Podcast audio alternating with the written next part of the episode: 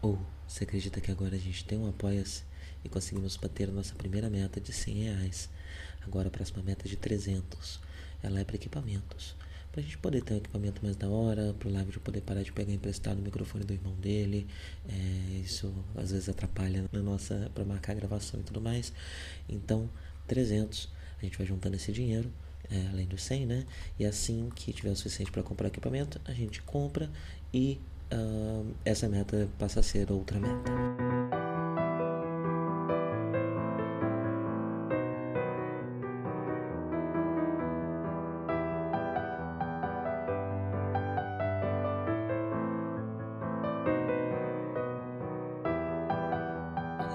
Bom dia a todos, sejam bem-vindos a mais um Café com Ganda.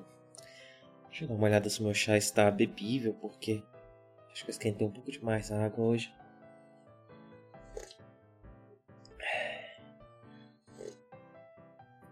Tá dando pra beber, devagarzinho, mas dá. Estou tomando nosso clássico chá de ervas digestivas, porque eu já tomei café antes da gravação. E a gastrite não gostou muito, né? O café ele pega pesado na gastrite de vez em quando. E aí o chazinho de ervas digestivas dá aquela tranquilizada, aquela acalmada no estômago nervoso, né? Pois bem, uh, vamos falar do oitavo episódio de Mobile Suit Zeta Gundam. O episódio ele abre mais uma vez com aquele, aquela vinhetinha, né? Minha desconfiança estava correta, é uma vinheta. Ela não é usada sempre, eu não sei, talvez ela seja usada depois da morte de um personagem, depois de uma morte impactante, né? A gente teve. É, a primeira vez que apareceu foi logo depois da, da morte da mãe do Camil. E agora a gente viu novamente depois da morte da Layla. Talvez seja esse o padrão, ou talvez não haja um padrão. Tem que esperar os próximos episódios para descobrir. Um, e em seguida a gente vê um tanto da em seguida, a gente acompanha na Gama a insistência né, em uh, convencer o Camil a se tornar um soldado, se tornar um piloto oficial da Elg. Né? Uh, a Emma e o 4 vão ao quarto dele uh, numa tentativa de convencê-lo, né? Ele não quer nem falar muito bem com ninguém. Uh, eu achei ótimo que a, a Emma fecha a porta na cara do 4. Nenhuma educação, né? Ela acabou de ser aceita na Elg um, é, inclusive o, o Camil fala né, que ela não pode entrar no quarto porque o quarto não, tá, uh, não, não tem vigilância, né, e ela um, precisa estar sob vigilância, né, comprovando que ela estava ciente de que ela estava sendo observada né, dentro da nave Uh, e agora, teoricamente, não está mais. Ela fala que ela pode uh, andar livremente à vontade porque ela foi uh, aceita oficialmente na ELG, né? E agora ela realmente é parte da ELG. Então ela pode, não precisa mais estar apenas nos ambientes eh, filmados. Espero que tenham tirado a câmera do quarto da menina também. Uh, e aí é, ela só fecha a porta na cara do quadro, ela aperta o botão, vum, fecha a portinha. Até depois uma cena dele olhando assim pra porta fechada, ele resolve ir embora. é, sem nem falar nada, né? Eu achei ótimo, né? Recém aceita na Elg, já tá batendo a porta na cara do, do, do líder, né? De um dos líderes da Elg. É, e aí ela tenta trocar uma ideia com o Camil, né? Emma, a gente já sabe que ela não é a pessoa mais delicada do mundo, né? Uh, ela, inclusive, é, é, eu comentei sobre isso nos últimos episódios, né? Ela partilha ainda muito de ideais uh, dos titãs, especialmente questões de mais, mais sutis, né? De hipermasculinidade. Então, enche o saco do Camil, porque o Camil tá chorando depois de perder os dois pais, um menino de 14 anos, né? É, e coisas do tipo. Uh, então, ela não é muito sensível, né? Ela não, não é a pessoa mais aconselhada para fazer uma, um aconselhamento emocional, né? Para alguém que tá num momento de instabilidade emocional, como o Camil está agora, né? Ele tá rejeitando todo mundo, não quer papo com ninguém é, enquanto é, ele decide se quer ou não se tornar um piloto, né? Ele está ficando cada vez mais irritado com a insistência nesse assunto, né? Ah, então a Emma tenta demais, ela faz um esforço para ser mais empática, para ser uh, mais sensível, né, ao, ao, ao humor do Camille, uh, e não dá muito certo não. ela realmente não é muito boa nisso, né, é, não é uma uma uma característica dela mesmo, né? É, é, interessante nessa conversa que a gente vê que o Camilo ele tá se negando, né, a, a, a ser um type. Talvez por conta disso está diretamente vinculado a esse, essa insistência de que ele se torne um piloto, né? Ele está se sentindo muito uh, um, um, rato de laboratório, ele não quer exatamente ser isso, né? E todo mundo bate na tecla do type, você é um novo amorô. Então ele está rejeitando até essa ideia, que é uma ideia que eu acho que no passado talvez até agradaria bastante ele, né? Como um fã da base branca, como alguém que é, estudou bastante sobre essas pessoas e tudo mais. Se descobrir no Type, uh, talvez fosse uma, uma um momento importante, né? Algo que ele realmente gostasse no passado, mas do jeito como está acontecendo agora, ele está rejeitando até isso, né? É, por conta desse, desse dilema aí de, de, de é, enfim, se submeter a uma lei uh, militar, né? É, ou não, de uma vez, né? É, e aí a Emma é, é, é, muito engraçado, né? Papo de new type. Os dois estão falando de coisas é, meio que solto, né? Mas ao mesmo tempo existe um fio uh, uh, unindo os assuntos, né? Que a Emma resolve contar pro Camil que conheceu o Amorô no passado, né? Ela conheceu o Amorô sem saber que ele era, era o Amorô Uh, e achou que ele era um, um ricaço, herdeiro, né? Que ele estava lá na mansão. Falei que, que o Amorô virou patrão, né? É, ela encontrou ele nessa mansão aí e tal, mas que ele tinha uma certa tristeza, um certo, uh, certos anseios que dava para perceber nele, né?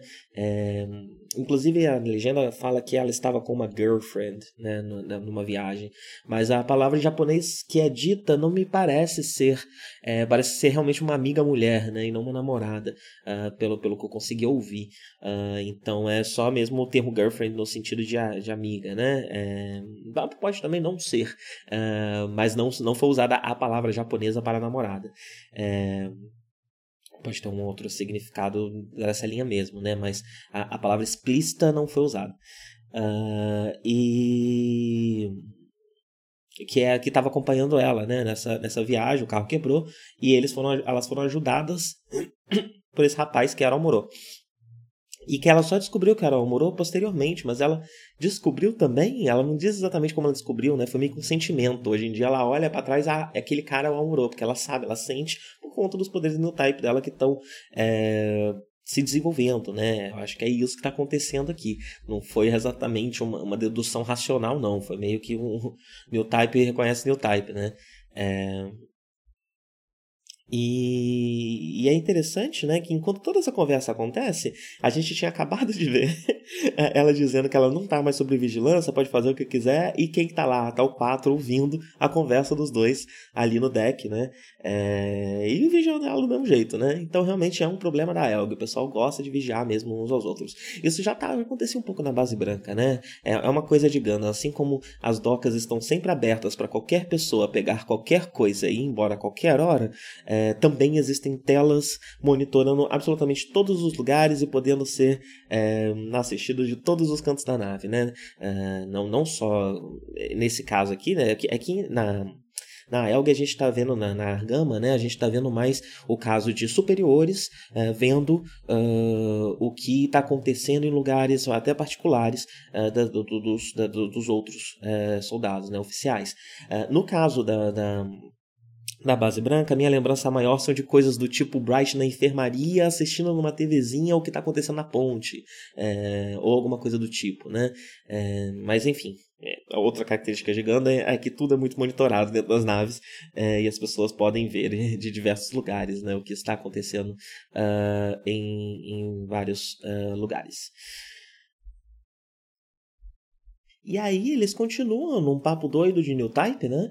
Que ela fala sobre um char, né? Eles começam a falar sobre ter alguém como char dentro da Argama, uh, e ela fala que queria conhecer o char, e o Camil vira para ela e fala: Você já conhece o char? Né? E ela, como assim, eu já conheço o char? E ele fala: Não, eu falei que um dia você pode conhecer ele e tal. Mas não, né? Ele diz que ele já conhece. Então ele encontra o New Type, apesar dele não conseguir compreender racionalmente ainda, né?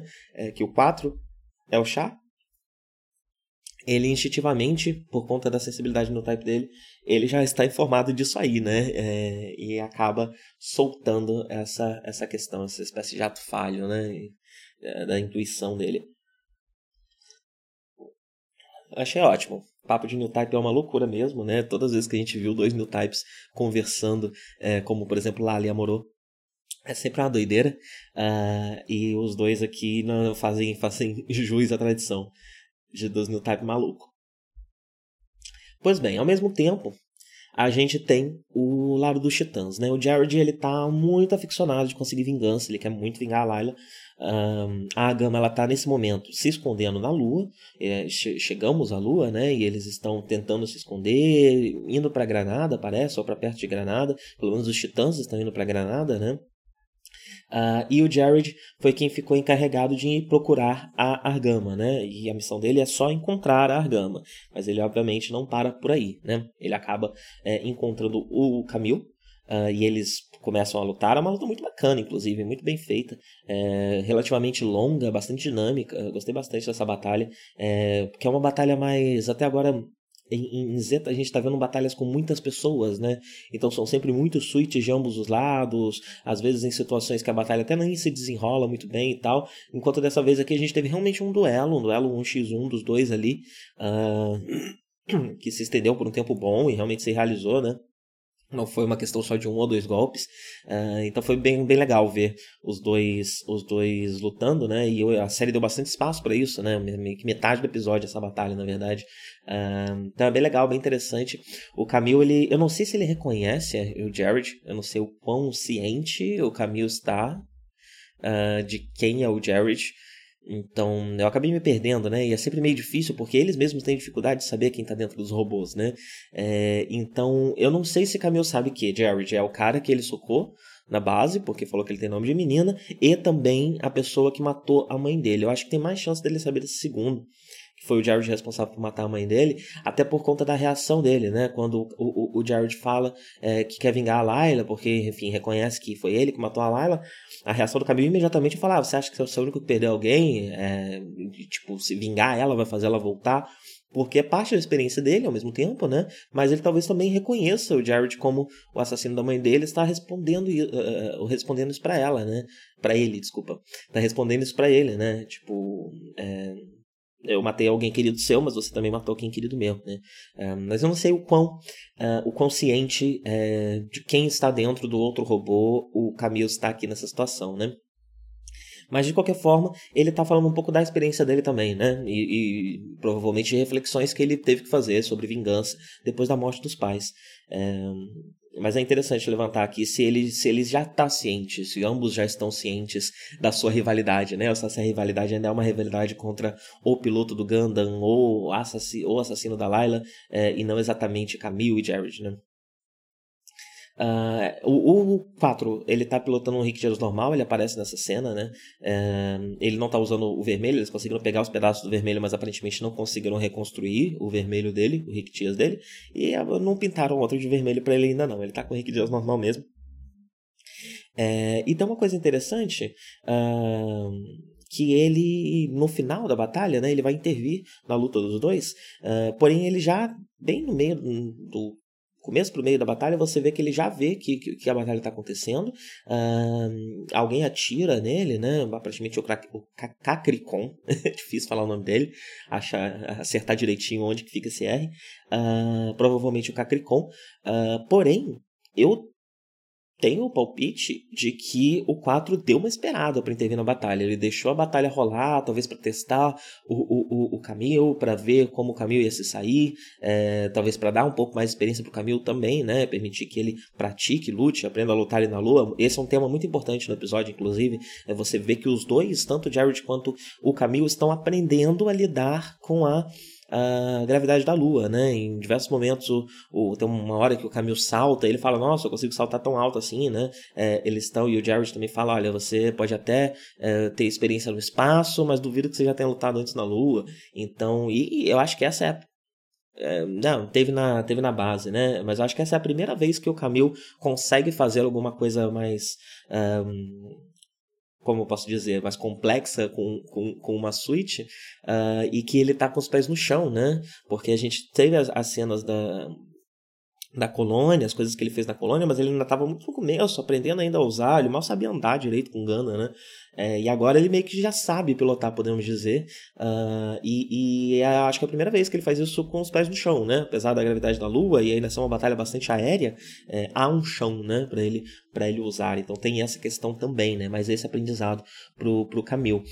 Uh, então eu diria que talvez o 4 tenha segurado um pouquinho para entrar nessa batalha. Tanto que ele chega num momento muito oportuno, né? Eu acho que não foi coincidência, não. Eu acho que ele estava quietinho ali, vendo como é que ia desenrolar isso daí, para ver se se metia é, ou não na, na, na batalha, né? É, Outra questão é que, apesar dos titãs não acreditarem nos new types, teoricamente, né? É, o Jamaica, no episódio passado, é, rejeitou, quando a Lala falou de new types, é, muito veementemente, né? Como algo que não existe. O Jared estava super convencido que o Camille é um new type, que new types existem sim. É, ele, em diversos momentos, fala sobre isso durante a batalha. Uh, porque, enfim, realmente, né? Como que um menino de 14 anos que entrou no robô 4, 5 vezes consegue lutar tão bem, conseguiu é, derrotar uma, uma, uma piloto com, com, com, com a experiência, né, com a capacidade da Layla, é, a única justificativa só pode ser o sobrenatural, né? É, e parece ser por essa linha que o Jared está pensando, né? E eu me pergunto para onde isso vai levar o personagem, né? Porque ele já está pensando fora da caixinha dos Titãs por conta da influência da Layla. Posteriormente, quando ele volta dessa batalha, ele é inclusive punido, né? Ele é suspenso por ter entrado em combate, sendo que essas são as ordens. E você vê que ele já tá ele tá, ele já tá tendo a sua própria agenda, né? Ele já não segue mais a agenda dos Titãs. Então eu me pergunto para onde esse personagem vai, vai, o que exatamente vai acontecer com ele no futuro, né? Com essa, com essa evolução que a gente está vendo do Jared. Um... Bem, depois da longa batalha, né, nós vemos um pouco mais da lua. Uh, o 4, Char, está em Granada. Ele tem uma salinha, um quartinho, uma casinha, um apartamento, não sei muito bem, uh, em Granada.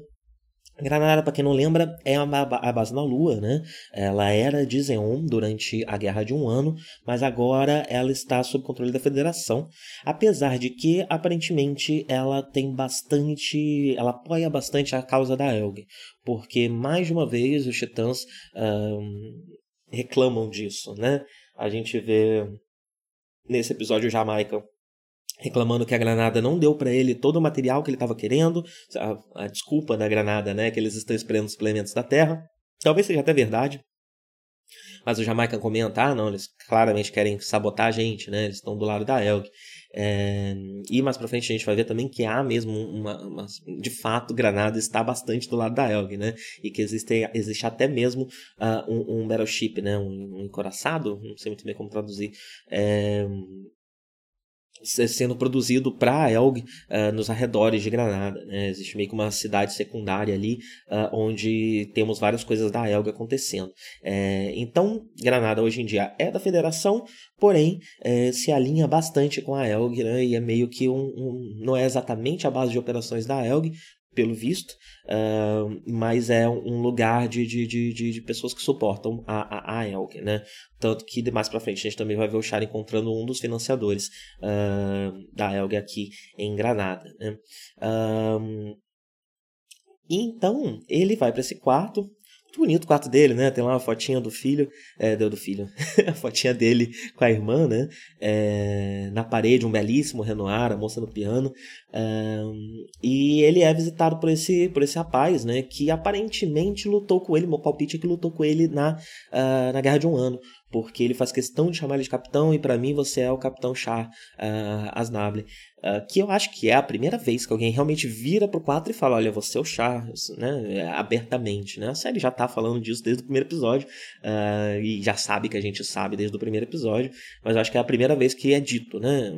4 é o Char, né? Com todas as letras. Um, e aí a gente vê um pouco do que que o Char da agenda, né? Eu sempre falo aqui de que é, é, esquisito o Charles estar junto com a Elg, que eu não acredito que o Charles está junto com a Elg apenas por uma questão ideológica, existe algo tático, ele provavelmente tem os seus próprios objetivos, né? E aí, pela primeira vez, a gente vê o Char aqui em um lugar de Char, né? Ele não é o 4, ele não está resolvendo coisas da Elg, ele não está lidando com pessoas da Elg, é, ele está falando das coisas dele com esse cara. Né? E quais são os assuntos? Né? Os assuntos são, primeiramente, Axiseon. Né? A primeira vez que a gente vê, uh, acho, que, acho que é a primeira vez que é citado o nome Axiseon. Né? A gente sabe que Zeon ainda existe, de alguma forma, existe uma reminiscência de Zeon. A gente não tem uma noção muito grande do tamanho disso, principalmente porque as informações que a gente tem vêm da propaganda dos titãs, que dá aquela exagerada para justificar né, a existência dos titãs. Uh, então a gente não sabe exatamente qual é o tamanho de Axiseon, mas está confirmado. Existe uma reminiscência de Xeon e se chama Axis Xeon. Né, que tem uma ligação direta com o eixo, né, axis é eixo em inglês, então é, a gente tem uma, uma ligação ainda mais forte né, com é, o eixo da Segunda Guerra, é, no nome do, do, do da, da facção, né? Não sei exatamente como chamar, não sei como exatamente como isso está organizado aqui agora, se é um grupo de resistência, se é um, uma nação de fato, enfim. Uh, e e eles estão vindo para a Terra, né? Eles descobriram que eles estão se deslocando para a Terra de bastante longe. Parece que Axion tava tá exilado, o pessoal tá, tá bem distante. É, não tá perto, não. então eles estão vindo no, no, ritmo que dá, né? É, lembrando que até onde eu sei, não há nada parecido com uma velocidade de dobra, coisa do tipo em, em, em Gundam. Então, uh, as, as distâncias são, são, são grandes, né? As viagens são longas é, do que se você pensa no Star Trek ou coisa do tipo. É, ainda mais se você pensa que as séries até agora a gente só viu mesmo os arredores da Terra, né? É, se escuta falar de Júpiter e quem vem de Júpiter está vindo de muito longe, é um pessoal que está até esquecido de tão distante que está, né? É, então tudo se, se passa muito aqui em torno da Terra. Um, eu me perdi um pouco aqui no raciocínio. assim, claro. É, o, o Char estava conversando com o rapaz, né? Uh, e, e foi informado a ele que uh, a Axision está vindo em direção à Terra. Isso parece preocupar um pouco uh, o Char, né? Novamente, essa informação veio mais por parte dos Titãs, então ela não é muito confiável, porque faz parte da propaganda dos Titãs, mas teoricamente a Elg tem uma aliança com Zeon, e com esse, essa reminiscência de Zeon. Eu não sei se com Axision ou se com é, o que sobrou do Principado de Zeon lá na, na colônia mesmo, né? É, então eu não sei, talvez a, a ligação do, do Char com a Elg seja uma forma de tentar ficar de olho num, num possível retorno né, de, de Zeon. Um, não sei, não sei. Mas uma outra, uma outra coisa interessante é que se você pensa que Zeon ainda resiste, a primeira coisa que vem à cabeça né, é a a frase, né, de, de Minerva e, e, desculpa, de Duzzle e de Cacilha, né, falando que se não houver mais nenhum Zab, enquanto houver um Zab, acho que é Cacilha que fala isso, né, enquanto houver um Zab, Zeon está de pé, mas ela morre, né, é, então quem está liderando Exizion no momento, né, e aí uma das perguntas que o Char faz ao rapaz, ao senhor, é se Raman Carne já fez 20 anos, e esse é um nome que eu acho que a gente nunca ouviu antes, né, nem nome nem sobrenome, né, Raman Carne, eu sei um pouco sobre, eu sei que é uma mulher, é, mas eu vou parar por aí para não correr o risco é, de dar mais spoilers, como eu já fiz com, com, com a, o gás né, da Colônia 30 lá no primeiro episódio. Eu acho que isso com certeza vai ser mais é, desenvolvido na série posteriormente, descobrir exatamente quem é Raman Karn. Uh, mas é uma moça, é ela, um, e ela já fez 20 anos. Essa pergunta é interessante, né? Dá a entender que ela que está liderando uh, esse Axis Ion, né? Talvez eles estivessem sem um líder ou estivessem liderados por um conselho, esperando Raman chegar nessa maioridade de 20 anos, ou essa idade onde ela pode uh, tomar a posse. Acho que seria esse o meu palpite, né? a gente sabe de uma Zab sobrevivente, que é Minerva, né? Minerva Zab, filha de Dosa, Zab, que foge, bebezinha, Uh, antes da morte uh, do, do, do, do Duzzle, né? Uh, no, ali no finalzinho já da série de 79. É, e, porém, Minerva com certeza ainda é uma criança, né? Ela, ela, ela era uma bebê no, na Guerra de um Ano, se passaram aí uns oito anos, né? Então ela ainda é uma criança é, e com certeza não teria condições de estar liderando o, o Axision. E não sei nem se, se está vinculada a Axision, né? Sei que é uma personagem importante que vai, aparece mais pra frente, não sei se chega a aparecer em Zeta, acho que sim. Double Zeta ela tá lá para pro lado de Unicorn, eu sei que ela aparece mais ainda. Um, mas nesse momento aqui ela não poderia estar liderando essa Axizil. Então, aparentemente, Raman Carne é, é, a responsável por isso. Talvez o líder anterior fosse o outro Carne, né, o pai de Raman, e estivessem esperando a maioridade dela para ela poder assumir esse posto. E uma outra preocupação é que Grips também está avançando para a Terra. Então nós vamos ter a Terra como ponto de convergência dessas três forças, né? A Elg, uh, os Titãs, né? Uh, e a, a Axisinho que você pode quebrar, inclusive, em forças menores, né? Porque do lado da Elg você tem tanto a Elg quanto a Caraba, né? Que é a divisão é, da Terra de, de resistência contra aos titãs, né? Uh, Axision, você tem Axision como uma força só, pelo menos por enquanto, e a, a Federação você pode dividir entre a, a Federação como um todo, os titãs e Grips, né? Porque o pessoal de Grips também tá vindo, então é, existem os titãs da Terra e existem também os titãs de Grips que estão vindo é, da colônia para a Terra. Então vai ser um grande encontro, vai ter festa na Terra em breve, com esse um monte de gente se encontrando lá.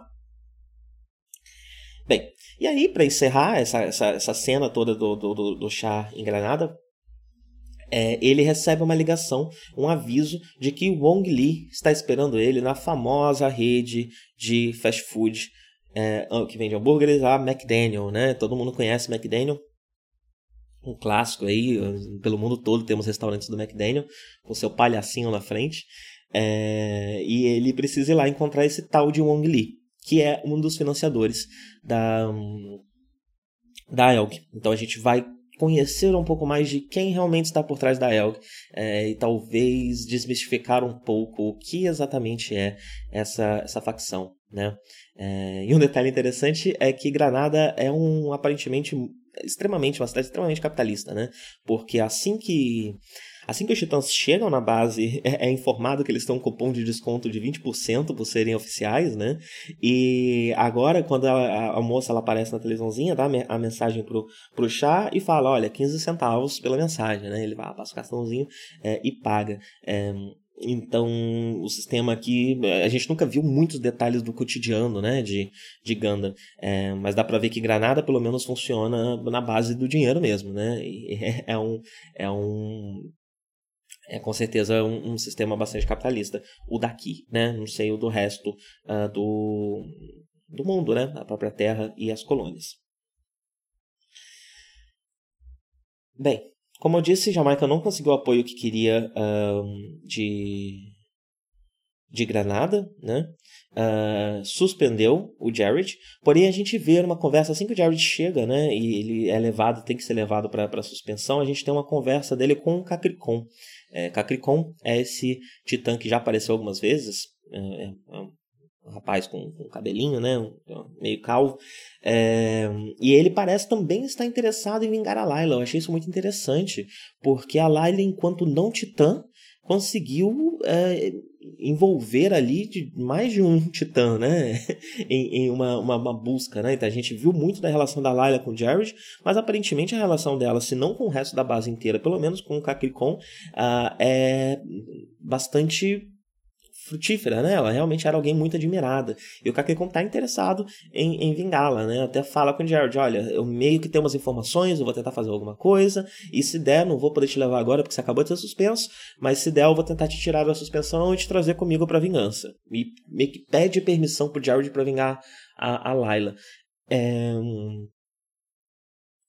é interessante, né? Essa força da Layla, né? Ela, ela realmente é uma figura que se assemelha muito. Eu acho que eu já comparei nos episódios passados a, ao, ao Char, de certa forma, né? É, porque ela usa bastante a cor vermelha, ela é uma piloto maravilhosa, ela tem esse esse tino né, é, de, de liderança, ela consegue liderar as pessoas pelo exemplo, pela uh, quem quem está sob o comando dela no geral gosta muito dela e até quem não está sob o comando dela é, se coloca sob o comando dela por conta da, da, da sua experiência, né, uma experiência meio questionável, é, então as pessoas acabam se submetendo a ela mesmo que ela não seja a oficial que está realmente responsável pela, pela, pela, pelas, pelas ações, ela é realmente uma figura muito próxima do Char, né? Isso é interessante porque o tempo inteiro a gente vê as pessoas comparando o 4 ao char. Mas talvez comparar pessoas ao char seja seja algo não tão incomum assim, né? Talvez não necessariamente estejam falando, ah, eu acho que ele é o Char, mas sim eu acho que ele é mais um dessas pessoas influenciadas pelo Char, que tem o Char como como como modelo, né? E que tentam alcançar esse modelo. Uh, e ela é alguém que, que dá para ver que, que parece seguir bastante essa, essa lógica aí. Um, e aí a gente descobre que existe uma outra cidade que apoia a Elg perto de Granada, não é exatamente em Granada, a gente está vendo uh, Camille e Emma indo para essa cidade. Parece que estão indo, né? Não sei também, na verdade, para onde eles estão indo. Um, mas eles veem essa montanha de destroços que parecem ser os restos de uma colônia que está na Lua, né? Não, não tenho nenhum palpite de que colônia é, na verdade. Não sei muito bem. Mas é interessante que no meio desses destroços, Caminho encontra Raro, né? Encontramos um Raro, não sabemos se é realmente o Raro do Amorô ou não. Teoricamente não existe outro Raro, né? Até onde a gente sabe, uh, porque o Raro foi construído pelo próprio Amorô. Uh, então são cenas dos próximos capítulos, né? A gente saber se ele realmente não encontrou aqui o Raro do Amorô, né? Um, e ele, ele entra nesse combate, nesse pequeno combate, breve combate ali com o Capricorn, mas essa cena na Lua ela serve mais mesmo para ela tem alguns propósitos, né? Ela mostra esse apoio é, da como se, se desenrola esse apoio de Granada a Elg. Você vê um pouco que a Emma ou realmente comprou a conversando com, com, com o caminhão, né? Ou ele, ela realmente já comprou a ideologia da Elg, ou pelo menos ela está fingindo muito bem, é, porque ela realmente parece estar se voltando realmente contra os titãs, né? E ter ido na colônia 30 foi algo que realmente mexeu com ela e fez ela entender um, como os titãs são uma força repressora e qual é o real papel dos titãs dentro dessa sociedade. E também fazer o caminho encontrar o Raro, né? Porque a série precisa de um mascote, né? A gente já via ele na, na, na no encerramento ali junto com outra desaparecida, a Fá. É, e, enfim, né? Precisa de um mascote para vender brinquedo. E por fim, nós temos o diálogo de Wong Lee 4 no McDaniels, né? Maravilhoso McDaniels, a gente vê o Henkin com a roupinha de atendente do McDonald's, ele tá lá com um chapéuzinho, com um Mzinho, achar graça. É... E ele vai conversar com esse tal de Wong Lee, né? É, sabemos que ele é um financiador da Elg, que está chamando o 4 para conversar, porque sabe que o 4 é contra atacar Jaborô né? Que é algo que eu acho que ele já tinha expressado já em episódios passados que ele não era muito a favor desse plano de um ataque a Jaborô. Achava perigoso, né? E que vale mais a pena um, atacar Grips, né? E é interessante ver a, a, racionalização dele, né? Os argumentos que ele usa para falar com o Ang Lee. Então, ele, a primeira coisa que ele dá é um motivo prático. O motivo prático é: não temos força o suficiente para peitar Jaborô. Em seguida, ele começa a dar motivos que são ideológicos, né? Então, um ataque à Terra vai poluir a Terra e nós somos da Elg, nós achamos que a Terra é um lugar intocável, não podemos poluí-la. É um dos motivos que ele dá, né? E ele dá um motivo ainda mais abstrato, né? Que é se ficarmos muito tempo na Terra, vamos ficar presos à sua gravidade, né? De novo essa analogia de que a Terra atrai o humano de uma forma que impede ele de voar, de explorar, de ir atrás do espaço, né, da busca espacial. E que ficar muito tempo na Terra é ruim para o ser humano, né, limita ele. Né. É... Então achei muito legal, porque ele, ele, ele diz a, a, a, o prático, mas ele já provavelmente já pensa, né? O prático não é o suficiente, né? Eu sei que não é o suficiente. Então deixa eu também florear aqui com é, um pouco do que essas pessoas acreditam, ou pelo menos do que essas pessoas precisam fingir que acreditam para ver se assim eu convenço eles, né? É, mas não funciona não. não funciona não. O Wong Lee faz questão de avisar que entrou em contato com Caraba, divisão da Terra, né? Que eu, eu não sei exatamente é, quanto a Elg e Caraba são a mesma instituição. Não sei se são duas realmente dois grupos diferentes que se aliam ou se eles realmente são subdivisões de um grupo maior. Uh, mas a Caraba é a, a, a força de resistência aos titãs da Terra, né?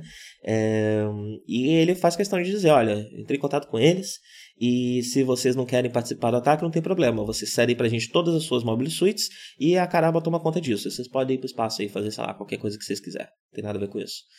É, é interessante essa cena porque mostra aqui, até, agora a gente viu, né? Henkin, uh, Blacks e 4, de certa forma, liderando a Elg. E agora a gente vê que não, né? Quem realmente manda na Elg é quem coloca dinheiro dentro da Elg. Quem é o Wong Lee? Não, não, sabemos muita informação sobre ele, porém ele mora em Granada, tem grana, Granada já foi estabelecido como um lugar bastante capitalista, né, que envolve muito dinheiro, uh, então meu palpite é que ele é de alguma empresa, talvez alguma indústria, é, quase certo que esse cara é um empresário. A Elg é financiada por esses empresários e esses empresários que vão decidir o que a Elg vai fazer ou deixar de fazer. Né? No fim das contas, quem coloca o dinheiro nela que resolve e decide o que vai acontecer. Né? E é interessante que ele nem, nem se dá o trabalho de justificar para o 4 é, por que, que a, a, a, as justificativas ideológicas do 4 uh, ah, não valem a pena, né? Ele só rebate com justificativas práticas. Ele só fala, olha, se a gente ataca a Grips, eles vão lá e fazem outra Grips. Se a gente derruba Jaburu, acabou. Titã, acabou a federação, a gente deu, deu um jeito nesse problema, né? Acabou a federação, mas acabou Titã, com certeza. É... Então é interessante que também estabelece aqui né, que esses financiadores não estão preocupados com, com, com, com os ideais da ELG, com, com nada disso. Né? É, parece ser um movimento um pouco mais político, um pouco mais financeiro, o que uh, começa a mostrar para gente por que, que a ELG não é assim, essa força de libertação é, livre e pensando no povo né, e lutando pelo povo. Não, existem interesses, interesses econômicos e financeiros por trás da, da instituição, e no fim das contas é a esses interesses que a instituição responde. Né? A gente vai ver mais disso, acho que é especialmente no próximo episódio. É até, até interessante né? É, que o próprio ranking, é, para mostrar ainda mais que, que, quem manda são, é quem financia, o próprio ranking que até agora era visto como capitão, líder, um dos líderes, toma as decisões, não sei o que, aqui é visto como um atendente do McDonald's. Né? É, então, dentro da estrutura capitalista, ele está abaixo do Wong Lee. O Lee ele é, mesmo que é um disfarce, né? obviamente é um disfarce, é, mas é, fica esse, essa imagem, né, é, de que uh, dentro desses, dentro do, do, da estrutura de poder que é definido por dinheiro, Henken está abaixo de Wong Lee. É, nesse, nessa, nessa, nessa figura, né, que se, que se coloca aqui. Eu acho que é isso, gente. Ainda tem muito chá. Deixei o chá. Como o chá tava quente no começo, eu meio que esqueci que tinha ele. Então, peraí.